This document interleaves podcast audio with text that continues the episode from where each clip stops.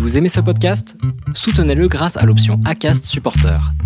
C'est vous qui choisissez combien vous donnez et à quelle fréquence. Cliquez simplement sur le lien dans la description du podcast pour le soutenir dès à présent.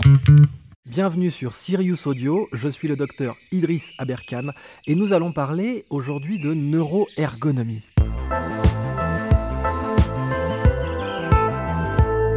Ça fait du bien, non? Normal.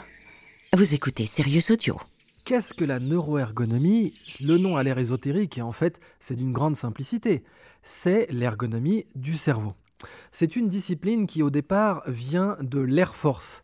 La neuroergonomie est développée par un chercheur qui s'appelle Raja Parasuraman pour optimiser les temps de réaction, en particulier des pilotes d'avion.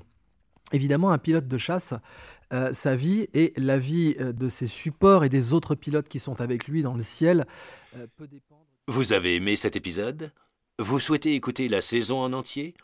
Rendez-vous sur notre site serious.audio.